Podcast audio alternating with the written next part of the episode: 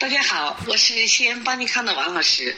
又是一个美丽的清晨，能量加油正在进行中。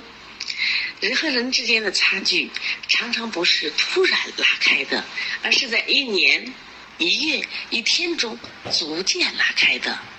绳锯木断，水滴石穿，日复一日，厚积薄发。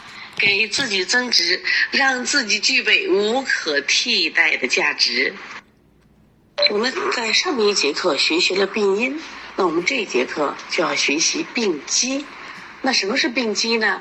其实病机呢，我们又叫做基本病机，是在疾病过程中病理变化的一般规律及其基本原理。中医学认为呀，疾病的发生。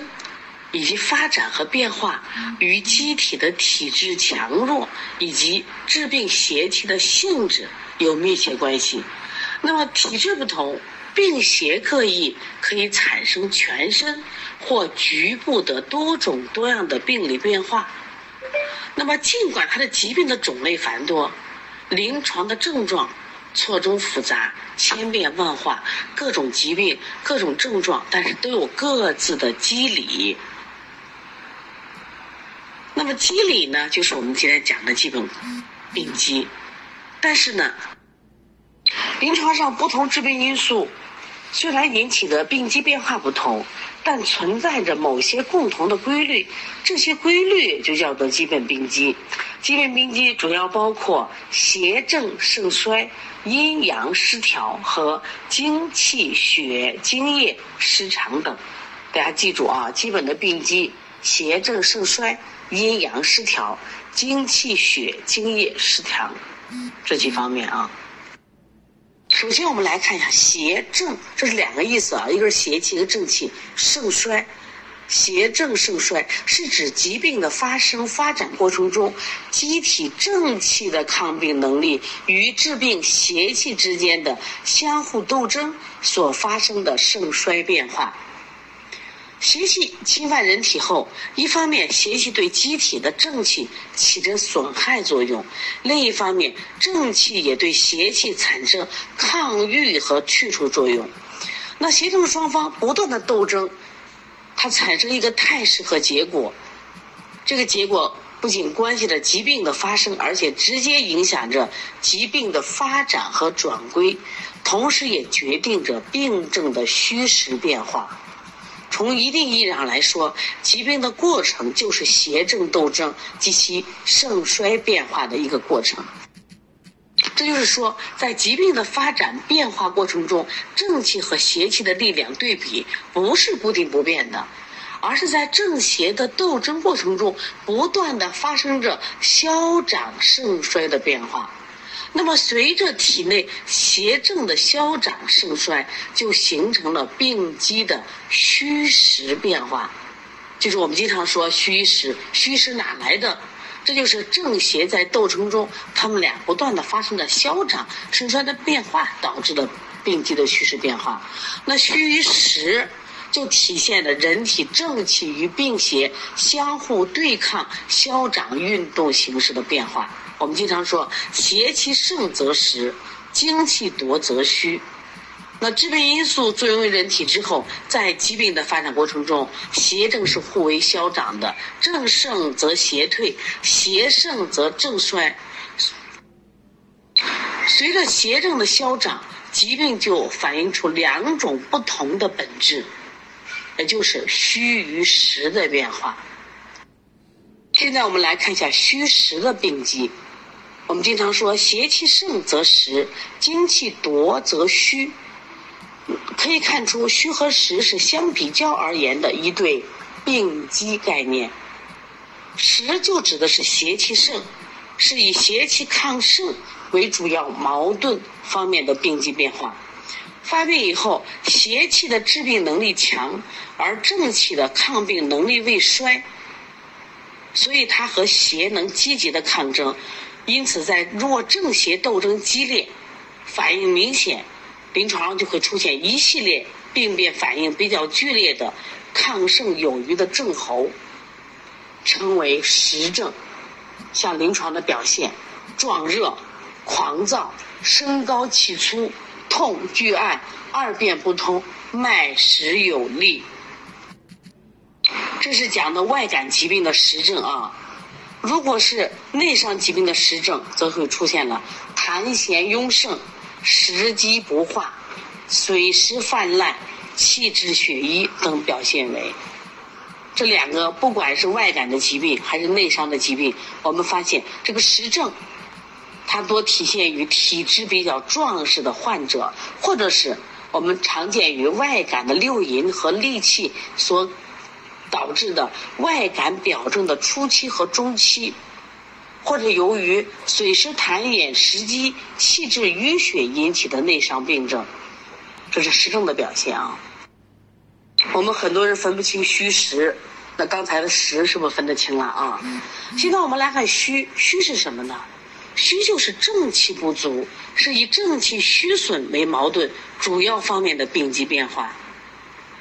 机体的精气血津液不足了，或者是脏腑经络的生理功能减弱了，因此它的抗病能力低下，因而机体的正气与治病邪气的斗争，它就很难以出现像刚才讲的比较剧烈的反应，因此在临床上的表现呢，都是一些虚弱的、衰退的、不足的症候，那这些呢，我们就称为虚症。虚症呢，多见于虚体素弱、精体不充，或者是外感期的后期，就外感病的后期，以及各种慢性病，它这个病症日久，耗伤了人体的精气血津液，或者是正气化生无源。那还有的是因暴病、吐、拉啊、吐泻、大汗、亡血，使得正气随着精血而脱失，以导致正气虚弱。随着虚症呢，主要见于体质比较虚弱的患者。临床中我们常见的症状有哪些呢？神疲体倦、面色无华、气短、自汗、盗汗，或五心烦热，或畏寒肢冷、脉虚无力等表现。这大家明白了吧？一般实症发生在一般病的初期。那对于人来说，一般体质较好的人。虚症呢，一般发生在病的后期。那对于体质来说，对于那些正气、体质比较虚弱的人，所以他的临床表现是明显的不一样。所以以后我们再说到这个人啊，自汗盗汗，他说到这种情况啊，五心烦热，这都是虚症，脉虚无力虚症。如果说到这个人狂躁、身高气粗、而便不通、壮热，这是什么实症？他的脉实有力，这就能分清来虚实了啊。我们临床中很多时候分不清虚实，你看这虚实很明显的，你把病分清楚，它是在初期还是后期，人是强壮的还是虚弱的。现在我们来看一下虚实错杂。其临床中啊，我们说这个虚实错杂可能更为常见。那什么叫虚实错杂呢？是指在疾病过程中邪盛和正虚这两个条件啊，邪盛和正虚同时存在的病机变化。临床中，由于邪气的亢盛，或者是疾病的湿滞和物质，导致病邪久留，损伤人体的正气，这是一种啊。第二种是体虚受邪，正气无力驱邪外出，或者说我本已正虚了，又。兼内生水湿痰饮淤血等病理产物凝结阻滞，都和形成了正虚邪实的虚实错杂病变。那么虚实错杂呢？它又分为虚中加实、实中加虚两种情况。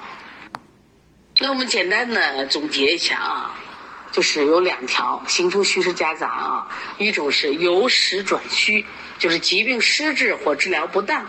以致病邪久留，损伤了人体正气，导致疾病由湿转虚。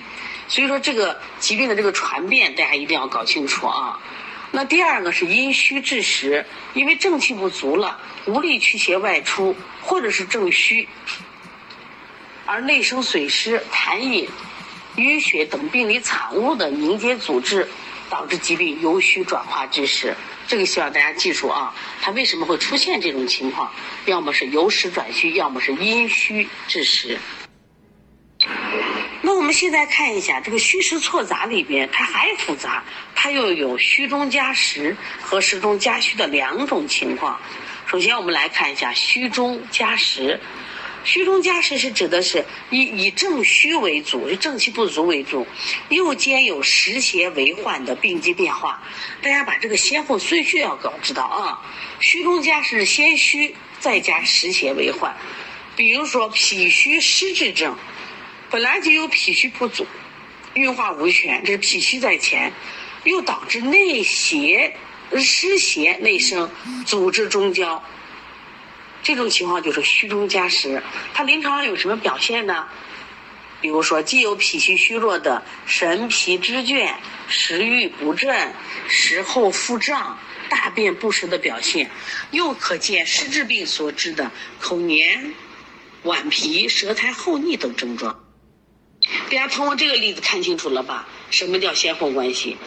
因为我是先脾虚，所以我这个人就有脾虚虚弱的神疲肢倦、食欲不振，这是个常态。食后腹胀、大便不实，这是个常态。但是最近呢，我又有这个，哎呀，口黏啊，肚子胀、舌苔厚腻的湿滞病脉，这种情况就属于虚实这个夹杂中的虚中什么夹实啊。还有这个，比如说脾阳不振，症状都有了。然后最近呢，又出现了水肿病，那么这个水肿病。和脾阳不振本身，前是先脾虚，再出现水肿，这时候叫虚中加实啊，一定把这个分清楚。你发现，在临床中是不是特别有用？我们有时候抓不住治病的病机的最佳时间，是分不清它到底是虚中加实还是实中加虚嘛？我们现在看一下实中加虚，实中加虚是以邪实为主，又兼有。正气虚损的病机变化，举个例子吧，比如说外感热病发展过程中，由于热邪伤精耗气，可形成了邪热炽盛、气精两伤的病症，所以它的表现既有高热气促、心烦不安、面红目赤、尿赤便秘、苔黄、脉数的实热见证。又出现了口渴隐隐、气短心悸、舌燥少津的津亏气虚之症。那我们在临床中见到这个小孩发高热，那他可能刚开始就是外感邪实为主，邪热炽盛发高热，但是这个你一两天的发高热，它就会消灼了津液，就会形成了实热伤津、气阴两伤的病症，因此就会出现了这边高热，烦渴欲饮。这是一个实症，又出现了尿少便干这样一个虚症的表现，这叫实中加虚。大家一定要分清楚啊！讲这个实中加虚或虚中加实，谁在前谁在后？是邪实在前还是正虚在前？我们才能分清楚是实中加虚还是虚中加实啊！这就需要我们临床辩证具有什么样的眼神就是孙悟空的火眼金睛的眼神在辩证的时候一定要细致一点啊！我们刚才其实提的由实转虚、因虚致实，就是说的这个虚实的转化。这虚实的转化，就是因为疾病过程中，要么是由于邪气伤正，要么是正虚导致邪气积聚，那发生的病机的性质发生变化了，病机性质就由实转虚，或者是发生了因虚致实的变化。那么虚实的转化，大家一定要记住一句话，就是说取决于邪正的正盛衰变化。因为我们前面讲了，在疾病发生过程中，邪正双方的力量它不是固定不变的，它是经常发生的变化。因此，当邪正双方力量的消长变化达到了主要与次要矛盾方面互益其位的程度的时候。那么疾病的虚实性质也会发生变化，就呈现了由实转虚或者因虚致实的变化。再举一个由实转虚的例子，加加强一下。你像痢疾病症，它有什么特点？腹痛后重，痢下赤白，这本来属于湿热下注的实症，但是呢，由于未能及时泄除机制，呃，导致这个泄痢日久了，损正伤气了。所以后来呢，就体质日渐虚弱，转化为虚症。那么还有阴虚致实的，我们也举个例子，像肺肾两虚的哮症。它本来是虚嘛，所以肺胃不顾，又复感了风寒，哮喘复发。这个时候寒邪宿表，痰涎壅肺，又变成实。所以就可见它是实中假虚的症状，所以说虚虚实实，它们也是互相转化的关系。所以这个病情的阶段，我们要注意观察啊，仔细把它辨清楚。下来我们来看一下虚实真假。虚实真假有两个难点，就两个假证，一个是真实假虚，一个是真虚假实，它表面上特别矛盾，所以很容易混淆，而这就是一个大考点啊。这个大家一定要下功夫记一下。大家看看这句话啊，“大时有雷状，秩虚有盛后”啊，这两个也是考点，就考啥呢？就啥意思呀？它实际上就是讲的这个虚实真假的两个假证，真实假虚，真虚假实。那么虚实的真假，就是在某些特殊情况下。疾病的临床症状可出现与病机的虚实本质不符的假象，就是我们刚才说的真实假虚。第二，真虚假实两种情况啊。首先，我们来看一下真实假虚，也就是说，病机的本质为实，但表现出虚的临床假象，一般是由于邪气亢盛。结聚体内，组织经络，气血不能外达所致。真实假虚又称为大实有雷状。举个例子吧，比如说热结肠胃，这是热症嘛？啊，一方面出现了腹痛、硬满、拘按、大便的秘结，还有潮热、沾雨等实热症状。这是你怎么看都是实热吧？但是同时因为阳气被遏不能外达，它临床的表现却是面色苍白、四肢逆冷、精神萎顿这些虚寒的假象，这就是大实之病凡有雷状的一个表现。那我很多人我们就看到面色苍白、四肢逆冷，是不是就认为它是寒象呀？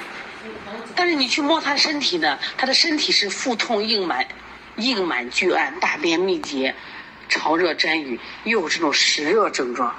那这种情况我们就要仔细辨了啊，他到底是真实假虚呢，还是这个真虚假实？像刚才这个症状就属于真实假虚。那我们先来看第二个呃情况，叫真虚假实，是病机的本质为虚。但表现出来是实的临床假象，一般是由于正气虚弱、脏腑经络气血不足、功能减退、气化无力所致。真虚假实又称为治虚有盛候。你举个例子吧，像我们的脾虚虚弱、运化无力，我们出现了这个脘腹胀满、疼痛等假实症象，这是因为脾虚导致的脘腹胀满。像老年或大病久病，因为气虚推动无力的出现的便秘，像我们说的气虚便秘，它也不拉，不拉感觉是是什么呀？是实症。实际上它的原因是啥？它是气虚，这属于气虚假实。大家发现是不是有难度了？所以当一个好的中医大夫，他其实是要付出一点时间和精力的。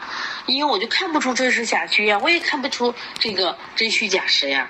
但是通过我们的这种不断的学习，我们就能明白啊，原来在虚实的关系中还有这种啊真实假虚，还有真虚假实这种假象这种症状情况的啊。那总之，在疾病的发生和发展过程中。病机的虚和实也是相对的，由实转虚、因虚致实和虚实夹杂，常常是疾病发展过程中的必然趋势。因此，我们在临床中千万不能以静止的绝对的观点来看待虚和实的病机变化，而是应该以动态的相对的观点来分析虚和实的病机，特别是在。出现虚实真假的特殊情况时，特别是在出现虚实真假的特殊情况时，必须透过现象看本质，这样才能不被假象所迷惑，从而真正的把握疾病的虚实变化。这是一个哲学思想呀，这就要求我们整体观，整体观看问题。你不要是就烧退烧，就咳嗽去止咳，就便秘治便秘。刚才讲了，你看明明是便秘，但是它是气虚便秘，就是真虚假实嘛。大家一定要明白邪正盛衰与疾病转归的关系。在疾病的发生发展过程中，由于邪正双方的斗争，其力量的对比不断的发生消长盛衰的变化。那这种变化对疾病的转归起着决定性的作用。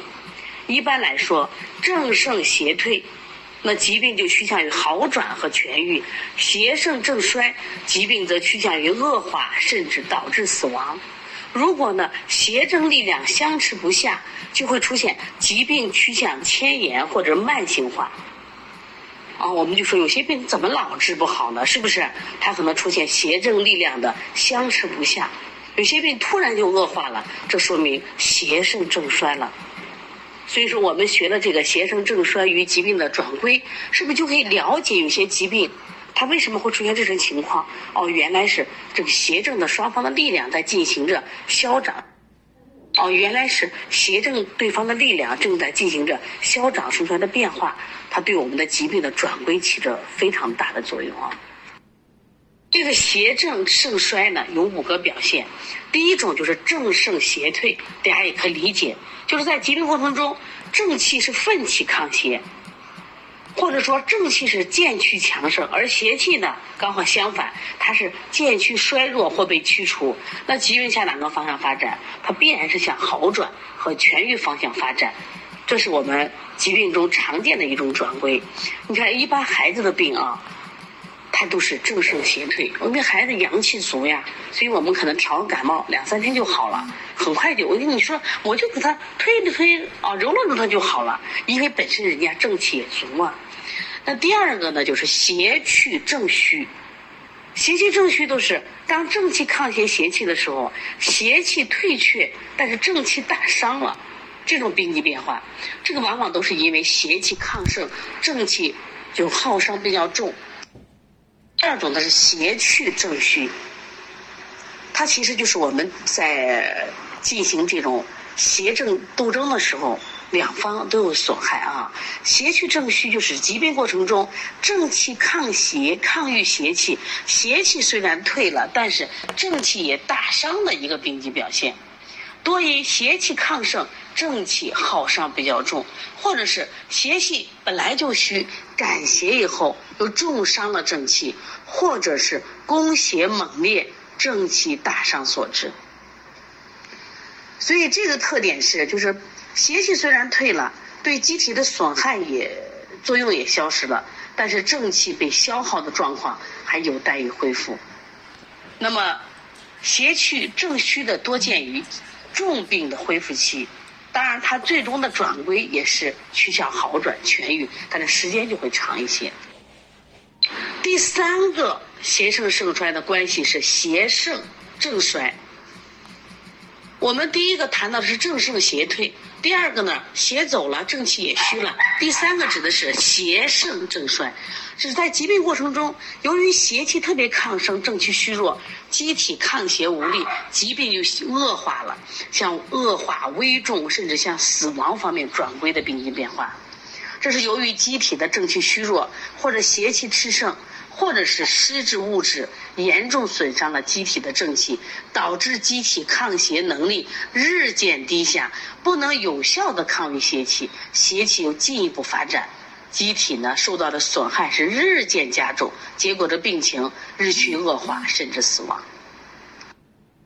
所以我们在儿科疾病中一定要注意啊。我举个例子，我们讲到腹泻，腹泻里面不是讲两个辩证。本来你觉得腹泻是个小病吧，但是腹泻如果过度的话，它辩证就危险了啊。所以说，当正气衰竭、邪气独盛、脏腑经络及精气血精液的生理功能如果是衰惫、阴阳离绝，那么机体的生命活动就已高终止。说因此呢，在疾病过程中出现了亡阴、亡阳等症候的出现，这就是正不敌邪、邪胜正衰的典型表现。这就这是很危险的啊。那我们来看第四种，呃，邪正盛衰的第四种关系叫邪正相持。所谓邪正相持，就是说在疾病过程中，机体的正气不甚虚弱，我也不太虚弱，而邪气也不太亢盛，他俩就邪正双方的势均力敌，相持不下，会让病势处于一个牵延状态的病机变化。此时呢，由于正气不能完全驱邪外出，邪气可以急流于一定的部位。病邪既不能消散，它也不能深入，我们又称为邪流或邪结，凝结的结。一般来说，往往是邪气流结之处，就是邪正相搏表现之所。那么，疾病呢，因为流邪的部位不同，它的表现的临床症状也不一样啊。这个邪正盛衰的第五个关系啊，叫正虚邪恋，正气大虚。余邪未尽，或者是邪气深伏，它它潜伏的很深，伤了正气了，正气无力驱伏病邪，导致疾病处于一个缠绵难愈的过程，被称为正虚邪恋。正虚邪恋可视为邪正相持的特殊病机，一般多见于疾病的后期，或者是我们的急性病转为慢性病，或者慢性病久治不愈。或者遗留某些后遗症的主要原因，那么邪正相持阶段呢，一般就存在这个正邪的消长盛衰变化，从而形成形成疾病阶段性的邪正对比态势的不同变化。这里边讲的是，比如说疾病现在处在这个正虚邪练阶段吧，由于种种原因，要正气慢慢恢复了。但是邪气也盛，它俩就可能出现了前面讲的这种正邪相争的实症，当然也可能出现这种邪退正伤，又出现正虚邪恋的虚实错杂的这个症状。就说正虚邪恋的这个症状呢，它具有不稳定性，它可以以可能向好的方面或恶化的转归啊。邪正正衰的五个关系。你可以说五种表现，希望大家一定要了解。第一种是正盛邪退，第二种是邪去正虚，第三种是邪盛正衰，第四种是邪正相持，第五种是正虚邪恋。那我们就可以了解啊，这个发病状态出现的各种症状，我们就可以用邪正生衰这种关系来去解释它啊。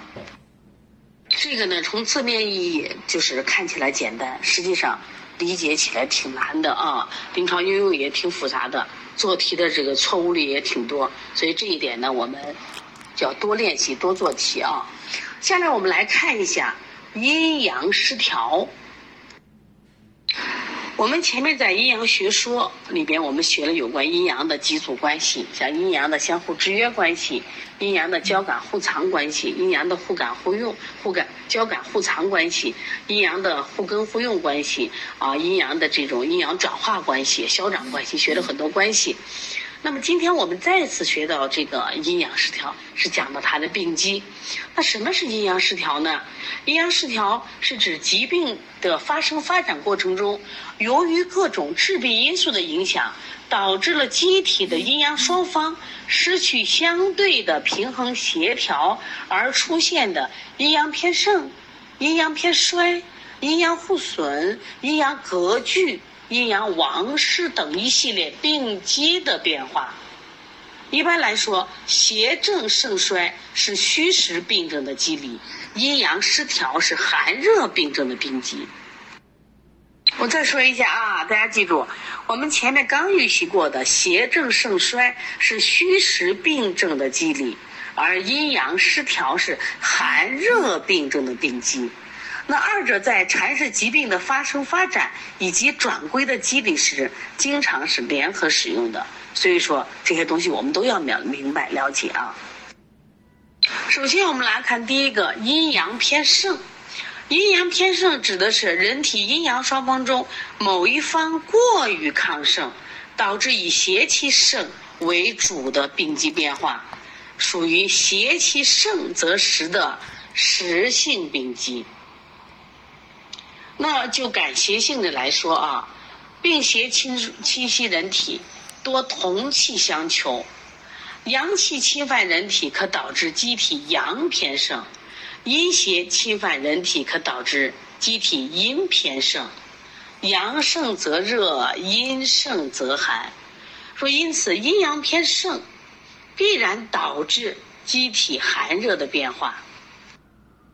我们知道阴阳之间有对立制约关系，一方的偏盛，必然会制约另一方，使之减弱。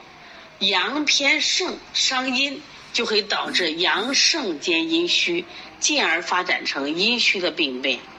阴偏盛伤阳，可导致阴盛兼阳虚，进而发展为阳虚的病变。因此，我们老说一句话是：阴盛则阳病，阳盛则阴病。这就是阴阳偏盛、病机变化的必然发展趋势。是不是听到这里，很多人又开始绕了啊？没有关系，我们先听理论，理论完以后，我们通过做题，通过案例分析，让大家把这块了解了啊。这是第一个阴阳的偏盛啊，阴阳的偏盛里面其实还挺复杂，它里面还有阳偏盛，还有阴偏盛两个方面啊。阳偏盛即是阳盛，指机体在疾病过程中所出现的阳邪偏盛，功能亢奋，机体反应性增强而产生热象的病机变化。那阳盛的病机特点是什么？阳盛而阴未虚，临床表现为实热症为主。我们经常看到身热、面赤、烦躁、舌红苔黄、脉数等症状，这可是都是热症啊，是不是？若阳盛伤及了阴液，则兼；如果是阳盛则伤及了阴液，则兼有口渴、小便短少等表现。这就是所谓的阳盛则热或阳盛则阴病，这出现了阴虚的情况了。那么形成阳偏盛的原因，多由于感受了温热阳邪，或者是虽感受阴邪而从阳化热，也可由于情志内伤、五志过急而化火，或因气滞血瘀食积等瘀而化热所致。那么阳邪亢盛。一般以什么为特点？大家记住三个字，三三个字：热、冻、燥为临床特点。可见壮热、烦躁、口渴、面红、目赤、尿黄、便干、苔黄、脉数等症。阳邪亢盛是阳长阴消，阳盛则阴病，可伤阴耗液。阳盛之初。阳盛之初，对阴液的损伤不明显，从而出现实热症。如果病情继续发展，阳邪亢盛，就会明显的耗伤了阴液，那疾病转化为就成实热兼阴虚精亏症，或者是阴气大伤，那疾病也有可能由实转虚，转化为虚热症。这里边的关系觉得复杂不复杂？哦，觉得挺复杂的。实际上，仔细分析也不复杂。它要么就是一个阳盛症，或阳盛久了，它就会出现阴虚的症状，就叫热中加虚。准确的说，应该是实中加虚，十种家虚，因为它阳亢以后呢，就会出现这种阴虚的情况下，就出现了虚热症啊。现在我们来看一下阴偏盛。阴偏盛就是阴盛啊，是机体在疾病过程中出现了阴邪偏盛，功能抑制，机体反应性减弱而产生寒象的病机表现。可见恶寒、喜暖、口淡不渴、苔白、脉紧或迟，这个大家都能理解。阴盛的病机特点是阴盛阳未虚，临床表现以实寒症为主。如果阴盛伤及了阳气，就兼有了脘腹冷痛、小便清、大便溏泻这种症状，表现为阴盛则寒、阴盛则阳病的表现。形成阴偏盛的原因是什么呢？多由于感受了寒冷阴邪，或过食生冷，或阴寒性病理产物积聚，寒邪宗阻，导致了阴邪亢盛。阴邪亢盛以三个字记住：寒、静、湿。刚才我们说阳邪是以热、动、燥，那么阴邪亢盛是以寒、静、湿为其临床特点。常见的是形寒肢冷、全卧、舌淡而润、脉迟等。阴邪亢盛阴长阳消，阴盛则阳病，可损伤阳气。在阴盛之初的时候，对阳气损伤不明显，从而出现了湿寒症。如果这个阴寒内盛较重，多伤及阳气，那就会伴有程度不同的阳气不足，就会出现了湿寒兼阳虚症。如果这个阳气伤的比较厉害，疾病也可能由实转虚，发展为虚寒症。其实前段时间我们在学中医内科学的时候，你发现了没？我们几乎有两个症型，不管在各种病都出现。第一个是外感的寒邪，最后都讲一个阳虚，大家还记得不？那么我们讲的这个第一个都是讲的湿寒症，比如说讲当时讲胃痛湿寒症。那么第二个讲的最后一个讲的是阳虚。其实很多时候阳虚就是因为长期的阴寒交重，伤及了阳气，就会导致。他体内真的是变成了阳虚了，就发展为虚寒症了。阴阳失调的病机里边，它内容特别多，是绝对的重点，也是非常，哎呀，容易把你绕晕的难点啊。那么这里除了刚才我们说的阴阳偏盛，还有这个阴阳偏衰，还有阴阳互损、阴阳隔拒。阴阳隔拒就是难点，它又是两个假象啊。还有阴阳的转化。阴阳的亡失，那么下面呢，我们还有精气血的失常，啊，不光有精的失常、气的失常，还有血的失常，这些都是比较复杂的关系。前面学的时候，很多人就把这种关系搞不清。那在这里头说，我们再来一遍，你必须把它搞清啊。包括我们还有内生五邪，所以这就比较复杂了。但是这个几本单元是特别特别重要的啊，因为我们将来在找病因病机的时候。一定是离不开这些内容的，所以一定要在这一点上下功夫啊。这一部分啊特别重要啊。其实前面讲的阴阳学说是我们打底的，到这里的时候就是我们的临床实用了。所以如果大家在这段时间学习中把这些难点克服以后，你突然觉得你临床特别轻松，就会真的你会有一种质的变化，脱胎换骨的变化。你会在看待病的时候啊。辩证的时候就觉得特别轻松，因为这就是我们要探讨的病因病机嘛。病因我们说过了，这这这本单元主要讲病机的变化，所以这一节呢，不要光顾应付去做作业，我光是做作业了，一定要把它都记下来，在临床中一定要去使用。